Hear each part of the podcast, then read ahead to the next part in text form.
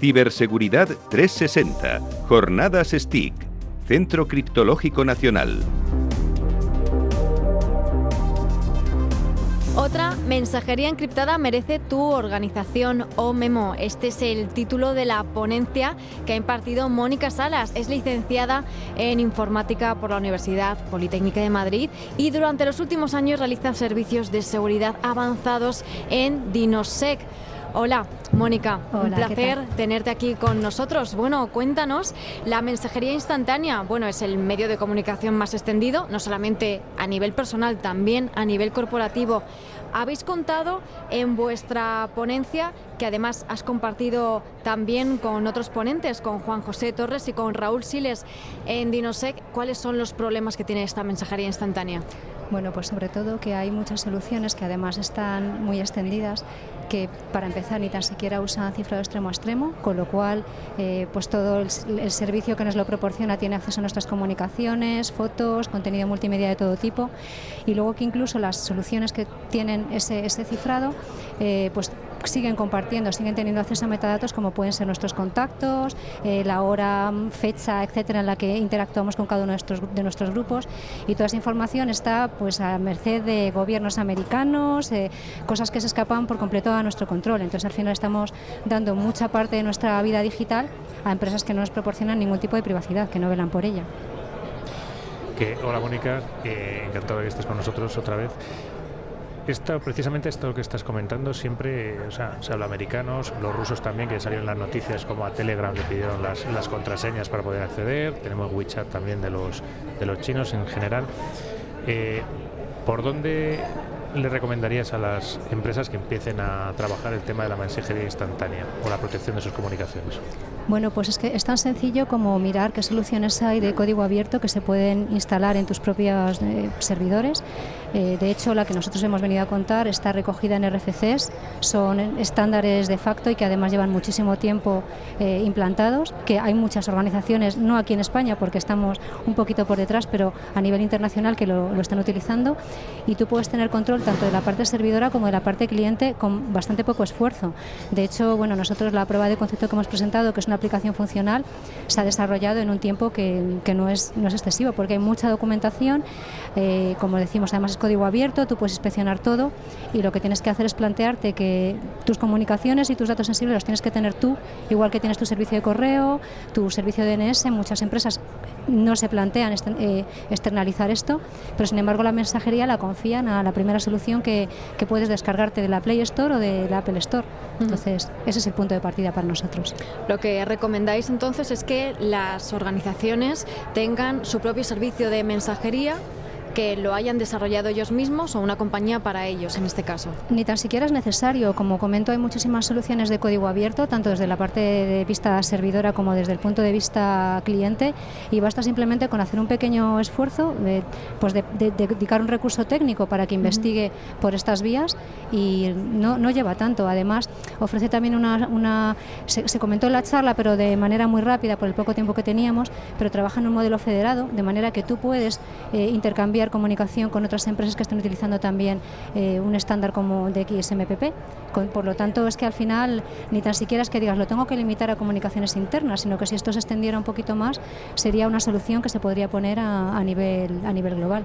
Viene de la época de Jabber, los millennials no, no lo conoceréis, pero Jabber es el, estándar de mensajería que se implantó muy, muy al inicio y lleva muchísimo tiempo ahí, o sea que simplemente es cuestión de recoger un poquito el guante, no olvidarnos de lo que ya viene funcionando en el pasado y plantearnos que, realmente las comunicaciones ahora mismo de mensajería lo, lo copan todo.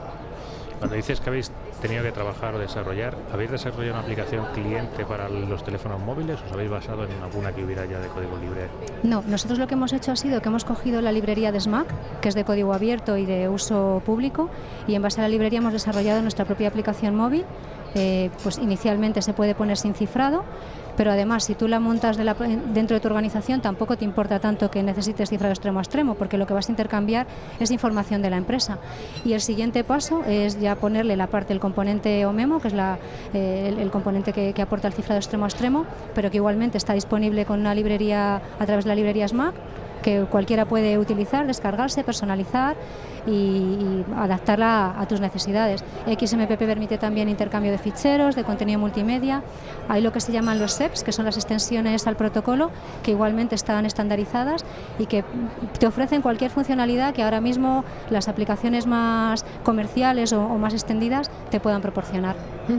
Al final hay que pensar, en este caso no se trata de elegir como a veces nos ocurre, ¿verdad, Mónica?, entre usabilidad y seguridad. En este caso tendríamos aplicaciones acciones perfectamente útiles, con todas las funcionalidades y además seguras. No habría que elegir entre las dos, ¿no? No, no, efectivamente. De hecho, el que tú puedas adaptarlo a tus necesidades, le puedes dar el toque que quieras de usabilidad, puedes restringir, puedes hacerlo más flexible, porque esto tiene mucha. La, mensajería cifrada extremo a extremo tiene 20.000 patas de configuración. Tú puedes obligar a que la gente tenga que verificar identidad en función de tu nivel de sensibilidad a información, o simplemente puedes darles unas opciones por defecto al usuario y adaptar a que simplemente ellos lo, puedan utilizar como un WhatsApp, un Telegram, un Signal, pero controlado directamente tanto a nivel cliente como a nivel servidor dentro de tus instalaciones. Y hay, otras áreas también, aparte de la mensajería instantánea, que las, que las empresas deberían valorar a la hora de segurizar sus comunicaciones. A ver, una vez que tienes cifrado extremo a extremo y además concretamente como XMPP, que ya te aporta también cifrado en tránsito porque se integra con TLS y demás, realmente mm, lo tendrías todo. O sea, una vez que, tienes esto no necesitas preocuparte de mucho más porque todo va a ir eh, a través de un canal que, al que no tiene acceso ningún potencial atacante, ni siquiera aunque lo tuvieras dentro de tu, de tu red. Por tanto, creemos que viene a resolver muchísimos problemas de una manera bastante sencilla para ponernos en situación, porque quizás yo creo que es que las empresas no son conscientes de los riesgos que puede conllevar hacer uso de este tipo de aplicaciones. ¿Cuáles dirías que son los principales o el principal riesgo que pueden correr o que pueden asumir cuando utilizan este tipo de aplicaciones masivas que no están pensadas con estas características de seguridad? A ver, en principio, a nivel de seguridad, aplicaciones como WhatsApp, Signal, eh, te aportan cifra de extremo a extremo. Pero, ¿qué es lo que ocurre? Pues lo que os venía a decir un poco al principio, ¿no? Hay un montón de metadatos que no van cifrados. Luego está también la problema, y que comentaba Raúl también muy rápido en su charla, se había filtrado un documento del FBI en el que daban las gracias ¿no? a, esta solución, a, estos, a estos gigantes de la mensajería eh, por toda la colaboración que reciben de ellos cuando necesitan eh, pedirles la, información del tipo que sea. O sea, te pueden decir cada 15 minutos con quién has hablado. Y eso, pues bueno, cada organización tiene que valorar si le importa o no. A mí particularmente me importaría que, que nadie, pero en particular gobiernos eh, pues americanos, rusos, como decía Pablo, tengan acceso a esa información pero luego además el nivel de actualizaciones, primero muchas no son de código abierto, no tienes manera de auditar lo que está pasando y aunque tuvieras la capacidad eh, te cambian las versiones tan rápidamente que no sabes si te pueden estar metiendo por detrás un backdoor y que lo que ahora está cifrado mañana no lo esté. Por tanto los riesgos son todos, absolutamente todos.